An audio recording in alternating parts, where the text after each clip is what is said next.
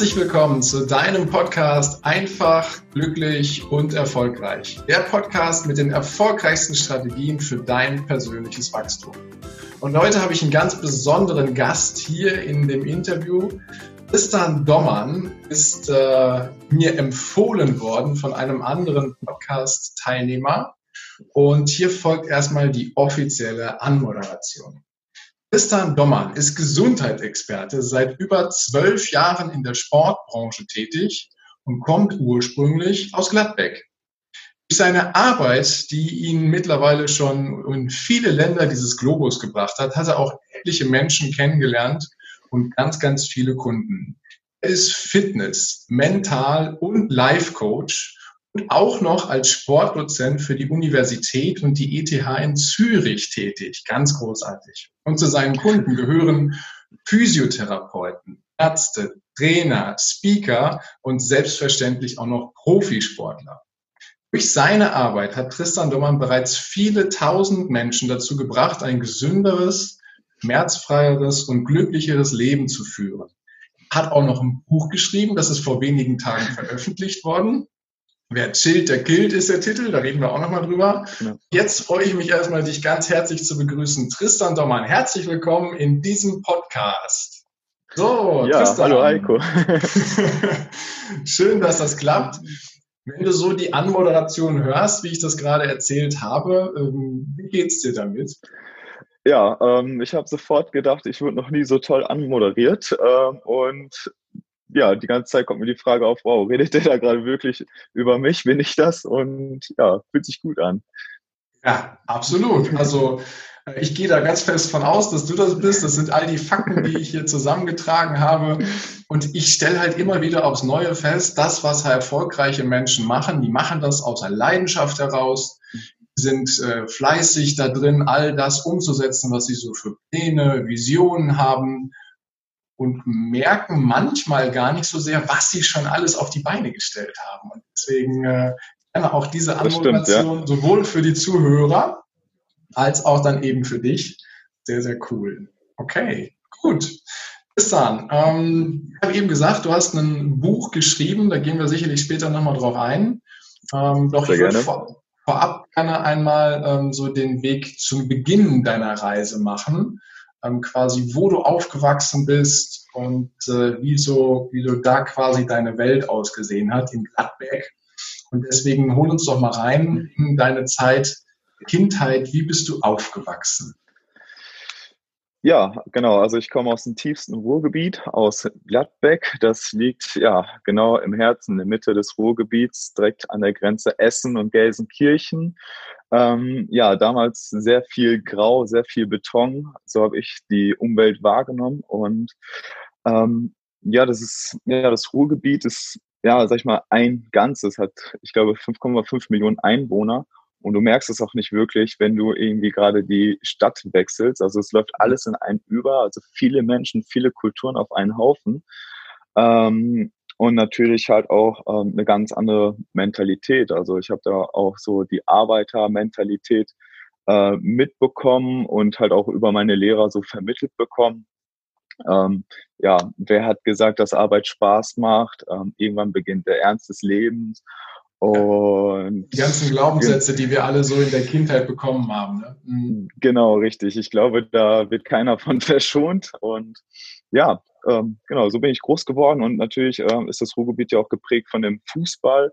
Ähm, ja, das war so ja, eines der ersten Sportarten, die ich natürlich dann halt auch ja, durch den Gruppenzwang, hätte ich jetzt fast gesagt, halt auch äh, ausgeführt habe zwei, drei Jahre lang. Aber ja, dann war es mir auch irgendwie zu doof, da den Strom mitzuschwimmen, einen Ball hinterher zu rennen und bin dann auch da eher in den Individualsport gegangen. Habe dann damals angefangen ähm, mit Skateboardfahren.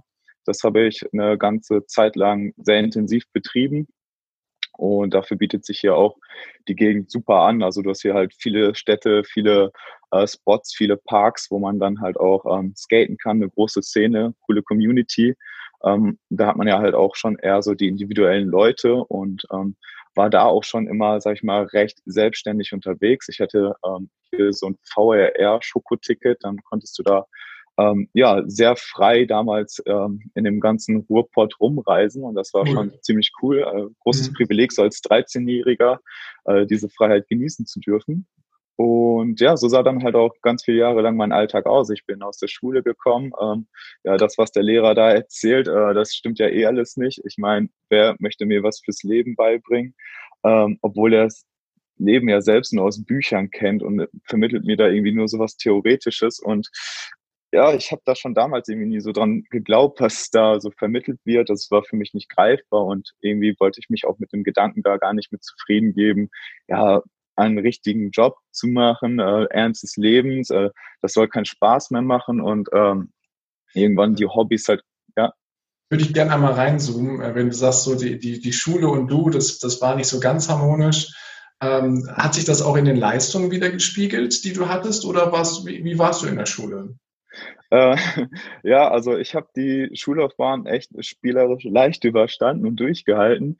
Ähm, das war ja in der Schule war immer, immer so ein Treffpunkt, wo man sich mit Freunden getroffen hat. Also im Nachhinein war es eine coole Zeit. Ich glaube, das kann jeder von seiner Schullaufzeit oder Schulzeit behaupten. Also ich glaube, erst danach weiß man immer Sachen zu schätzen.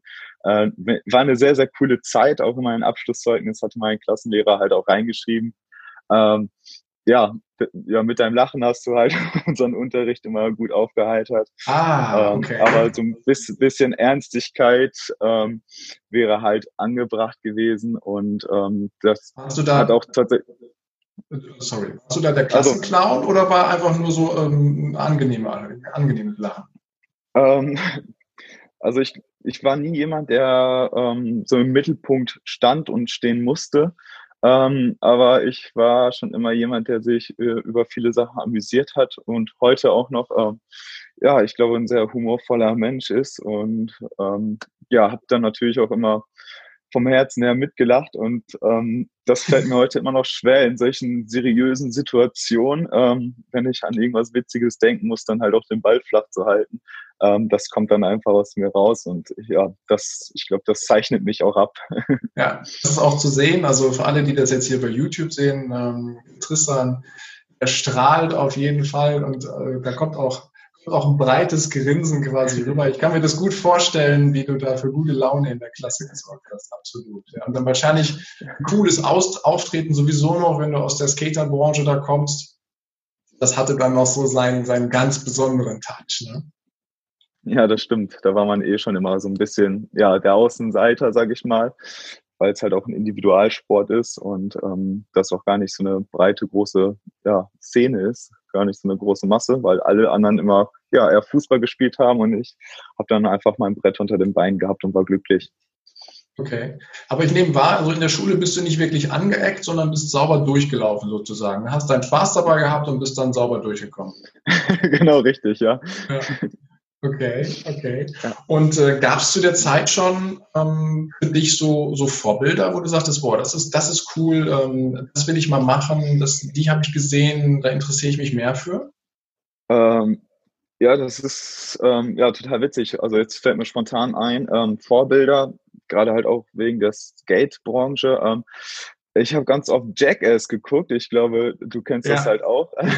Ja, ich kenn's. unsere, unsere Generation. Und äh, da dachte ich schon auch immer, boah, das ist äh, mega geil. Die machen den ganzen Tag einfach nur Blödsinn und verdienen damit noch super, super viel Geld. Und äh, das, ja, ist, ja, machen das, was den Spaß macht und mhm. sind da unter Freunden und ja, das fand ich schon immer ziemlich cool. Also ähm, da habe ich äh, damals, ich, ich spreche jetzt im Alter von 14 Jahren, äh, zu den Jungs halt auch aufgesehen und fand das Ganze auch ziemlich cool und auch beeindruckend. Also dass man tatsächlich aus ja, so einem Unsinn halt auch quasi ja, sehr berühmt werden kann und halt auch Geld machen kann.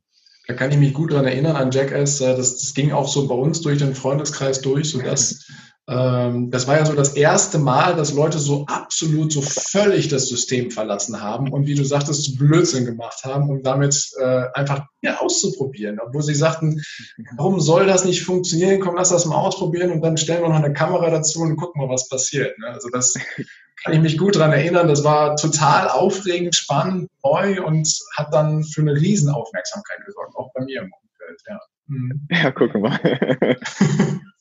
Jackass, Jungs, absolut.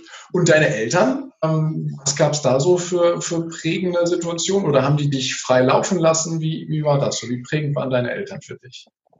Ähm, ja, prägend in dem Sinn, oder so, ich hatte, ja, ich wurde frei laufen gelassen, sage ich mal so. Ähm, beide waren berufstätig, also halt auch bis 17, 18 Uhr immer unterwegs. Und äh, das war für mich halt super, super cool. Deswegen hatte ich da auch ja, sehr viel Freiräume und auch nie jemanden, der mich da so wirklich bremsen konnte. Äh, und deswegen auch direkt nach der Schule immer Rucksack in der Ecke und skaten gegangen und ähm, sich direkt mit den Freunden verabredet. Ähm, ja, auf jeden Fall denke ich, war das ja nicht so der Lebensstil, ähm, den man sich, glaube ich, als Elternteil gewünscht hätte damals. und äh, auch wenn man mit dem Video so von Jackass um die Ecke kommt, äh, ich glaube, ja, ich glaube, kein Elternteil findet das wirklich cool und ähm, kommt ja auch, glaube ich, eher unseriös rüber. Und das ist ja dann halt ja auch eine ganz andere Generation. Also da kann man sich auch nicht wirklich vorstellen, dass man ja damit irgendwie irgendwann Geld machen kann mit solchen Sachen.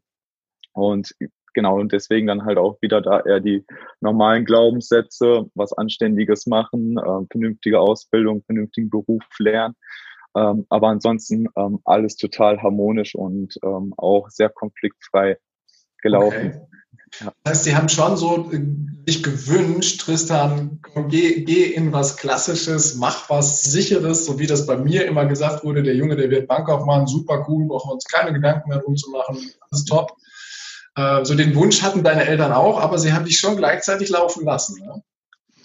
Genau, richtig. Und ja, auch ähm, ja, von den Großeltern dann auch immer gesagt bekommen, ja, mach ein Handwerk, Handwerk hat goldenen Boden, da wirst du immer Arbeit finden. Und ja, ich sag mal so in einem frühen Alter, also ich sag mal jetzt zwischen äh, 16 und 18, 19 Jahren, finde ich, ist es sowieso super, super schwer, sich irgendwie festzulegen oder zu wissen, was man überhaupt möchte, weil gerade ja, heutzutage, es kommt immer mehr Möglichkeiten. Du kannst alles machen. Du kannst von zu Hause arbeiten. Du kannst global tätig sein. Ähm, du musst dann halt nicht immer nur ortsgebunden in einem, ja, ich sag mal jetzt in einem Laden stehen, sondern ja, heutzutage gibt's so, so, so viele Möglichkeiten.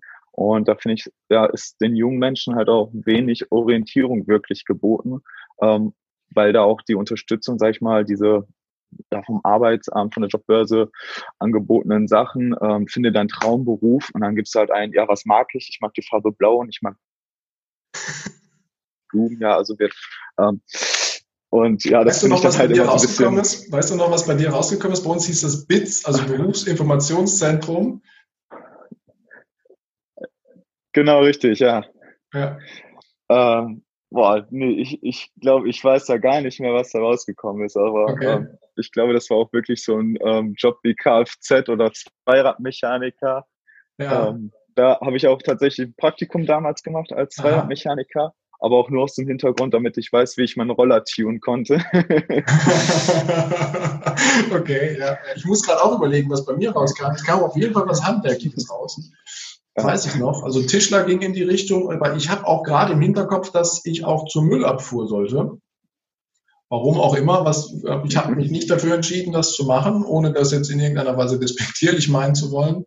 Aber meine Leidenschaft war einfach für was anderes. Und ähm, deswegen kann ich mich gut daran erinnern, ich bin da rausgegangen, also ich bin mit Erwartung reingegangen in das Gespräch, mit viel mehr Fragezeichen raus, als ich das eigentlich gehofft habe. Genau, richtig. Ja, das irritiert einen, finde ich, immer noch viel mehr. Muss ich dem jetzt glauben, was mir da gesagt wird? Ähm, und ja, es fühlt sich einfach nicht richtig an. Ja, genau, okay. Gut, und ähm, dann bist du ja, äh, was hast du dann gemacht, nachdem du im Endeffekt da nicht so richtig, nicht so richtig zurechtkamst? Ähm, wie kam dann so der Weg hin zu dem Sport? Also du hast ja eben gesagt, Fußball hast du mal ausprobiert, aber mit der breiten Masse hinter einem Ball herlaufen ist irgendwie so als Sport eigentlich so deins. Deswegen Individualsport und dann zum Skaten gekommen. Wie ging es dann weiter? ja, ähm, irgendwann habe ich dann halt auch das Surfen für mich entdeckt oder es ah. kam so parallel, das Windsurfen. Ähm, meine Eltern haben dann damals äh, einen Windsurfkurs gemacht im Urlaub. In Gladbeck ja auch gut möglich, ne? Also. genau. Und zwar überhaupt nicht. Und ähm, ja. Habt ihr den gemacht? Wo hast du den gemacht, den Windsurfkurs? Äh, ich habe den am Dümmer See gemacht. Der ah. liegt zwischen Osnabrück und Bremen. Ein Binnensee. Ich ist eine Stunde von mir weg, ja. Mhm. Genau, richtig. Und ja, ich habe den Sport anfangs total gehasst, äh, mochte ich überhaupt nicht, weil das ganze Zweig aufbauen, Neoprenanzug anziehen. Damals war das Material auch viel schwerer als heutzutage. Mhm. Äh, ich hatte tatsächlich früher Angst gehabt vor tiefem Wasser. Ähm, und deswegen ja, war es immer so total doof für mich.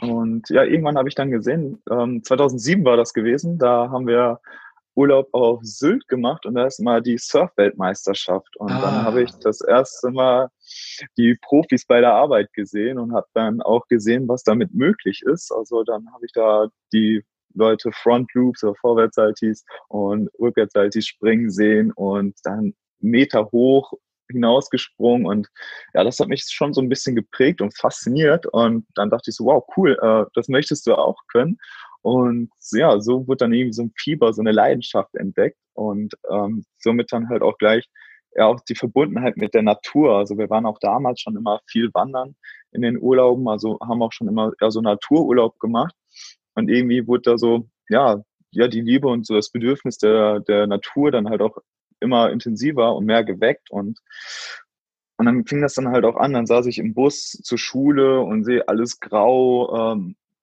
unglückliche Gesichter, keiner sagt einem Hallo.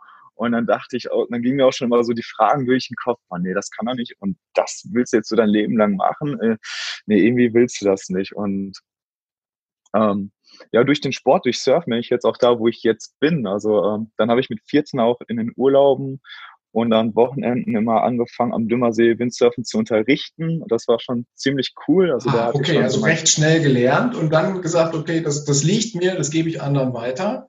Hattest du denn da auch schon, um nochmal auf die Vorbilder zu gehen, ich meine, bei den, bei den Stars, äh, gab es da auch jemanden, der das, boah, der, der macht es eigentlich am coolsten? Ähm, ja, also da, da ja, gibt es eine breite Masse an Idolen und Profis. Ähm, ja, da hatte ich ähm, unter anderem André Paskowski, ähm, leider mhm. 2013 äh, verstorben, aber immer noch halt eine große Nummer in der Szene, also großes Idol und Vorbild, ähm, eine Legende, der den Sport halt auch geprägt hat und ähm, weiter hinaus ähm, ist halt das Schöne bei diesem Sport, ähm, das ist eine sehr, sehr kleine Community halt auch und auch wenn du weltweit reist mit dem äh, Sport, die Leute, die Profis sind halt auch alle an denselben Spots, also das ist dann nicht so wie beim Fußball oder andere Sportarten, wo du die Profis nie kennenlernst oder keinen Zugang zu hast, sondern äh, du lernst dann halt auch ganz schnell die Welt, die Kulisse und dann halt auch jeden Profi halt auch persönlich kennen, wenn man da mal so ein paar Jahre ja intensiv den Sport selbst betreibt und halt auch da mal ein bisschen ja global umreist und ähm, ja, ich würde jetzt nicht sagen, dass ich ein Idol habe, aber ähm, genau, habe da mehrere Vorbilder und ja, die kann man halt auch inzwischen schon als Freund nennen und bezeichnen. Das ist ja ziemlich cool bei diesem Sport. Wollte ich gerade darauf eingehen. Ähm, es klingt so, als wenn es schon fast familiär wäre. Ne? Also, dass, dass du wirklich einen Zugang zu den großen Stars dieser Szene ganz schnell kriegst. Und wenn du mitreist, dann okay. Was war so das, äh, die bedeutendste Location, der beste Wettkampf, den du da mal so erlebt hast, der am stärksten in deiner Erinnerung ist? Ähm, also Wettkämpfe da, muss ich sagen, ich bin halt auch echt gar nicht so ein Wettkampftyp. Also ähm, auf Sylt, das war so das einzige Mal, dass ich so Wettkämpfe mir angeschaut habe. Ähm, die coolste Location, die ja mich prägt und mich äh, auch immer wieder ruft, sage ich mal, wo es mich halt auch hinzieht, ist tatsächlich Mauritius mhm. äh, in Le Mans. Und zwar ja, hast du da eines der schnellsten Wellen auf diesem Planeten, halt auch gleichzeitig eine der gefährlichsten Wellen. Und ähm, ja, das äh, ist ein super mystischer Ort. Also da hast du halt auch direkt das UNESCO-Kulturerbe, den Le Mans Brabant. Ähm, also da fließt Energie. Also ähm, okay. einfach von der Natur super schön und da passt einfach alles. Wow, okay. Das klingt auf jeden Fall so. Ich habe direkt Bilder vor Augen. Ähm, ich war zwar noch nicht auf Mauritius, aber ich möchte gerne mal, gern mal hin. Und äh, da habe ich direkt Bilder vor Augen, gerade wenn das so ein, ja, so ein Spirit-Ort ist. Ne? Und dann, dann macht es Sinn, da mal zu leben. Ist es ein Wunsch von dir, da vielleicht mal zu leben, wenn, das, wenn der Ort dich immer so zieht? Ähm, ja, also. ah, okay, okay, okay, gut. ah, da habe ich was gefunden. Ah, ja, also äh, genau, 2017 war ich das erste Mal dort tätig und ähm, ich hatte überhaupt gar keinen Plan gehabt, wo ich da landen werde und ähm, habe gedacht, okay, cool, äh, fliegst einfach mal hin mit dem Arbeitgeber dann auch irgendwie nur zwei, drei E-Mails tatsächlich ähm, hin und her geschrieben. Ich wusste gar nicht, wer das ist und bla. Und ja, egal, Hauptsache Surfen hatte ich im Kopf ab dahin. Und ja, im Endeffekt war es ziemlich cool. Das hat sich dann herausgestellt, dass er selbst auch nur zum Surfen dorthin gezogen ist. Ähm, also Rock Flender war es gewesen oder ist es gewesen. Ähm, und zwar ja ehemaliger Snowboard-Weltmeister, Goldmedaillengewinner aus Slowenien. Und wow. seine große Leidenschaft ist halt auch das Windsurfen und der ist halt auch nur wegen dieser einen bestimmten Welle dorthin gezogen. Und von dem her hat es einfach total gepasst. Also wir waren da viel zusammen surfen und ich hatte da ja jedes Mal immer eine super, super tolle Zeit. Also jetzt inzwischen ja dreimal dort gewesen vor Ort, halt auch über mehrere Wochen und Monate. Und ähm, ja, der Ort hat mich einfach ja direkt gefesselt, also die ganze Insel, weil das Tolle ähm, ist dort einfach, die Insel ist nur halb so groß wie Mallorca und du hast da einfach jede Nationalität und jede Weltreligion halt auch vertreten und halt auch quasi, ja, ähm, jede Gesellschaftsschicht. Also da hast du beispielsweise den armen mauritianischen Fischer, der in mhm. unseren Augen arm ist, aber alles hat, sogar noch mehr als er braucht und super glücklich ist mit dem, was er hat, mhm. wovon man finde ich, sich eine super, super große äh, Scheibe von abschneiden kann. Ja, und ähm, du hast auch die russischen Milli äh, Milliardäre halt auch. Und ähm, alle gehen zusammen am Tag surfen, ähm, quatschen am Strand, trinken dann noch ein Sundowner-Bier zusammen oder gehen dann nochmal zusammen in die Bar, äh, um Billard zu spielen. Und äh, man lässt den Tag so ja, zurückreflektieren und redet von den tollsten Ereignissen auf dem Wasser, was man erlebt hat, was man gesehen hat. Und ähm, ja, das war für mich total ja beeindruckend, weil ich ja das halt nicht kenne. Also wie gesagt, aus dem Ruhrgebiet auch viele Kulturen aufeinander. Ähm, das harmonisiert hier leider nicht ganz so sehr und deswegen mhm. bin ich da mhm. auch äh, während meiner Schulzeit oder meiner Kindheit dann halt auch ja mit ganz anderen Sachen halt auch groß geworden. Deswegen war es da für mich eine ganz, ganz tolle Erfahrung, ähm, auch mal die andere Seite zu sehen, äh, dass die Welt tatsächlich ja nicht nur böse ist, wie uns das halt auch ganz oft äh, beigebracht wird, sondern ähm, dass auch überall Leute sind, äh, die das Herz am rechten Fleck tragen und äh, hilfsbereit sind, lieb sind und ähm, ja, tatsächlich auch ehrliches Interesse an dir haben. Ja, ja, das strahlt, das spüre ich gerade, wie du das so sagst. Ja. Ich würde gerade noch einmal einen Schritt zurück machen. Und zwar, als du dich dann entschieden hast, quasi Schule abgeschlossen, ähm, dich fürs Surfen verschrieben hast und sagst, komm, ich gehe jetzt mal äh, in diese Welt, auch noch, äh, Mauritius war ja später. Ähm, wie hat denn da so dein Umfeld reagiert? Wie haben deine Freunde reagiert? Wie haben vor allem deine Eltern reagiert, als du ihm eine Pläne offenbart hast? Ja, ähm, genau. Also für mich war es immer, ich eigentlich will ich nur äh, surfen und habe da irgendwie immer so meinen Weg gesucht, äh, wie ich ja das Bedürfnis dann halt auch ja, erfüllen kann. Ähm, und zwar ähm, bin ich dann mit 17 aus dem Ruhrgebiet rausgezogen mhm. äh, zum Dümmer See da haben wir halt früher immer Urlaub gemacht, deswegen ähm, kannte ich da halt schon ganz viele Leute und wie gesagt, da habe ich schon an der Surfschule gearbeitet. Und äh, dann habe ich erstmals eine Ausbildung zum Veranstaltungskaufmann gemacht. Ah, und was solides, ne? Genau, richtig, genau. Das, genau das, das war halt der Deal. Die haben gesagt, ähm, du kannst machen, was du willst, ähm, nur du sollst eine Ausbildung in der Tasche haben. Okay. Ja, und dann dachte ich mir, okay, dann ziehst du da zum See hin, ähm, dann hast du wenigstens Wasser bei dir vor der Haustür, dann kannst du auch nebenbei so ein bisschen surfen und hast dann da nach drei Jahren deine Ausbildung und dann kannst du dein Ding durchziehen. Mhm, okay. Okay. Jetzt rückwirkend betrachtet, die Ausbildung zum Veranstaltungskaufmann, war es für dich lohnend oder war es einfach nur, äh, um den Deal mit deinen Eltern zu erfüllen?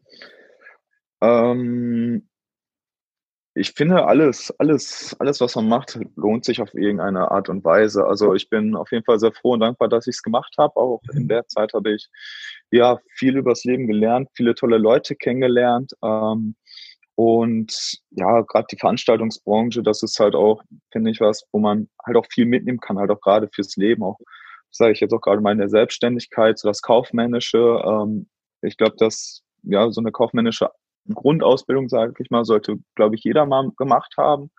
Ähm, aber halt auch, ja, einfach mal so ein Hintergrundwissen zu haben. Wie laufen Veranstaltungen ab? Ähm, wie ist die Vorbereitung?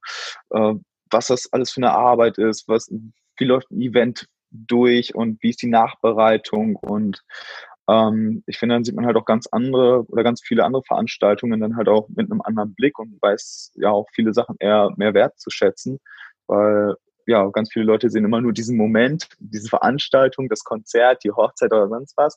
Aber was alles dahinter den Kulissen passiert, dass das wochenlang, wenn nicht sogar jahrelange Planung dahinter steht. Ähm, genau, das finde ich sehr, sehr interessant und ähm, ich glaube, ja, so eine gewisse Art und Weise von der Planung ähm, konnte ich da auch auf mein persönliches Leben dann halt auch adaptieren. Mhm. Ja. ja, es ist ja oftmals auch so, alles, was schön und leicht aussieht, ist dann im Endeffekt mit viel Arbeit und Planung versehen. Ne? Also, ähm, das, das, wird dann gerade bei einer Veranstaltung wird das deutlich. Alle, die schon mal was organisiert haben, so wie du, du hast ja dann in, in deiner Ausbildung ganz viel organisiert, die werden wissen, was das für ein Aufwand ist, das hinzukriegen und was das auch für ein schönes Gefühl ist, wenn die Veranstaltung dann läuft und auch was danach quasi so für eine, für eine Befreiung auf einmal kommt, wenn es gut funktioniert hat. Ne? Das, äh, das hat, erlebe ich immer mal wieder. Das ist dann ein total tolles Gefühl. Jede Phase hat da sowas für sich. Nur man muss sich bewusst machen, es gibt immer mehrere Phasen. Ne? Jetzt die Vorbereitung ist oder die Durchführung oder dann halt was danach stattfindet. Okay, also der Deal mit deinen Eltern beschlossen, Ausbildung in der Tasche und äh, du wohnst am, wohntest am Dümmer See. Was hast du dann gemacht? Ja, ähm, dann ähm, war es ziemlich ironisch. Also ähm, während der Event-Ausbildung, also Veranstaltungskaufmann-Ausbildung, ähm, ja, die Szene oder die Branche, die ist halt natürlich sehr zeitintensiv und ähm, da hatte ich dann natürlich auch gar nicht so viel Zeit für mein privates Leben, aber halt auch nicht für meine Gesundheit. Also äh, in den drei Jahren habe ich mich viel von Pommes, Currywurst und Cola ernährt. Okay. Ähm, also sehr, sehr unachtsam mit mir und meinem Körper umgegangen. Und ähm, ja, ich hätte das. Hat er dir bestimmt auch direkt gezeigt, der Körper, oder? Ah, ja, da war ich ja noch jung, da merkt man das nicht ganz so sehr. So klar, so ein bisschen vom Sport her, so die Ausdauer, irgendwie die kleinen Kinder laufen dir schon weg, du kommst nicht mehr hinterher. Äh, da waren das auch schon mal so Warnzeichen, so krass, okay, ähm, da kommst du nicht mehr hinterher. Ähm, kann da irgendwie nicht richtig sein. Und ähm, ich hätte halt auch im Betrieb bleiben dürfen. Und ähm, ich bin danach zu meinem Chef gegangen und sagte, ähm, du, sorry, ähm, ich habe 1270 Überstunden gemacht jetzt während der Ausbildungszeit. Wow, ähm, 1270 soll, Stunden in, in, drei Jahren wahrscheinlich, ne? Drei Jahre geht die Ausbildung. Oder? Genau, genau richtig, ja, in wow, drei Jahren. Okay, das sind, äh, das sind 400, über 400 Überstunden pro Jahr. Das ist Respekt, Respekt. Wenn man überlegt, dass eine Woche eigentlich 40 ja. Stunden, dann 10 Wochen zusätzlich draufgearbeitet jedes Jahr. Mega. Ja, also war, war sehr zeitintensiv. Also es war eine coole Zeit, coole Schule. Also da habe ich wirklich gelernt, ja, was ist Arbeiten, was ist Ausdauer. Also ähm, deswegen ähm, fällt mir jetzt auch, sage ich mal, alles, was ich jetzt mache, recht leicht. Also auch wenn ich viel arbeite, viel knüppel, äh, im Gegensatz, was ich damals da gemacht habe, halt auch körperlich hart gearbeitet, ähm, ist das alles für mich ja einfach nur cool und Erholung, sage ich mal, weil ich das jetzt mache, was mir was mir Spaß macht, was mich erfüllt.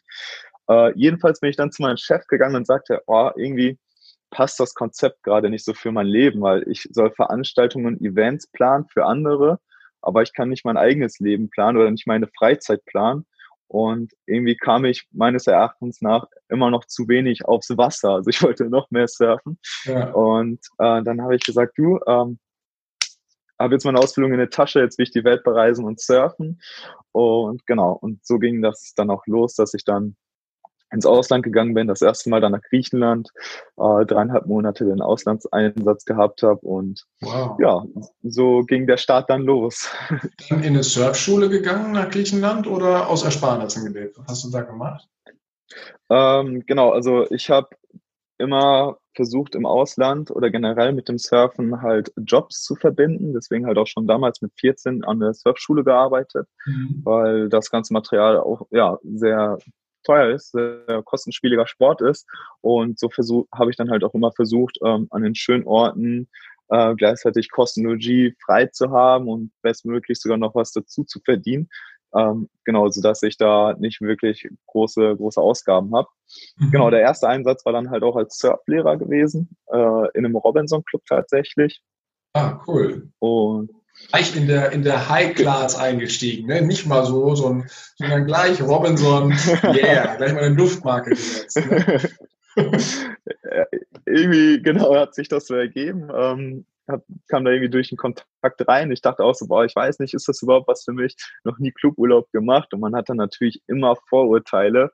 Und ähm, nee, das war super. Also es hat total viel Spaß gemacht, tolle Leute kennengelernt. Und ja, da wurde dann halt auch mein Weg äh, in die Gesundheitsbranche geebnet. Also da habe ich dann halt genau die richtigen Leute halt auch kennengelernt. Ähm, und ich hatte eh immer ein großes Interesse daran, ähm, ja, halt selbst Sport zu machen, aber sich dann halt auch selbst zu therapieren. Also gerade durch meine Sportarten, die ich gemacht habe, wie äh, Snowboarden, Skaten und Windsurfen, ähm, da hatte ich tatsächlich fast alles von Kopf bis Fuß gebrochen gehabt oder äh, geprellt gehabt oder gerissen gehabt und deswegen kannte ich damit mich bestens aus, ähm, sich nach einer langen, langen Auszeit halt auch wieder ja selbst wieder fit zu machen und ja, das war ja auch immer wieder gegen, gegen die Erwartungen oder gegen die Empfehlungen der Ärzte. Ähm, da wurde mir halt dann auch ganz oft immer gesagt, ja, willst ja kein Profisportler werden, äh, dann lass es doch am besten sein, mach keinen Sport mehr und, okay. ähm, und das waren die Tipps der Ärzte, ehrlich. Du mach mal keinen ja, Sport oder so. Genau, richtig, ja. Wow, was für ein ja. Tipp. Ähm. Ja, und das sagt mal so ein junger Burschen, der da für den Sport halt auch brennt und mhm. ähm, und da habe ich dann halt auch nie zugehört, ich hier rein, da raus und dachte so, ach komm, ähm, lass eben. Ich meine, was will der mir denn schon erzählen? Und äh, bin dann halt auch meinem Motto auch immer treu geblieben und sobald es ging, ähm, ja, mich bewegt, gelaufen, äh, wieder trainiert und ja, so dass ich wieder schnellstmöglich dann halt aufs Brett kam. Ja. Ja gut, man muss auch mal sagen, die, die äh, Medizin hat sich da ja auch von den Ansichten her ein bisschen verändert. Ne? Also ich habe ein paar Leute in meinem Umfeld, äh, auch schon ältere Menschen, die früher, wenn die irgendwie, ähm, ein bestes Beispiel, vor kurzem hat jemand eine, eine neue Hüfte bekommen, deutlich älter und äh, früher war das Signal, kriegst eine neue Hüfte, wirst operiert und liegst erstmal gefühlte vier Wochen, bevor du dich das erste Mal bewegen darfst. Ja. Und heute ist das ja so, Hüfte ist drin und gefühlt am nächsten Tag musst du aufstehen und über den Flur laufen. Ne? Also wir haben ja nun mal auch einen Körper, der ist flexibel und bewegt sich und will ja auch bewegt werden. Ne? Alles, was Richtig lange liegt, das verkommt ja irgendwie oder rostet ein oder ist dann nicht mehr so beweglich. Und ähm, hat sich auch, glaube ich, in der Medizin echter Wandel vollzogen. Und ich weiß nicht, ob heute noch so ein Rat kommen würde, von wegen, lass mal den Sport sein. Aber gut, dass du es nicht gemacht hast, dass du gesagt hast, da rein, da raus, äh, weil dadurch kannst du dein Leben dann ja weiter bestimmen. Ne? Das war der erste Teil des Interviews. Vielen Dank, dass du dir bis hierhin die Zeit genommen hast. Und gleich geht es weiter. Ich wünsche dir viel Spaß mit dem zweiten Teil.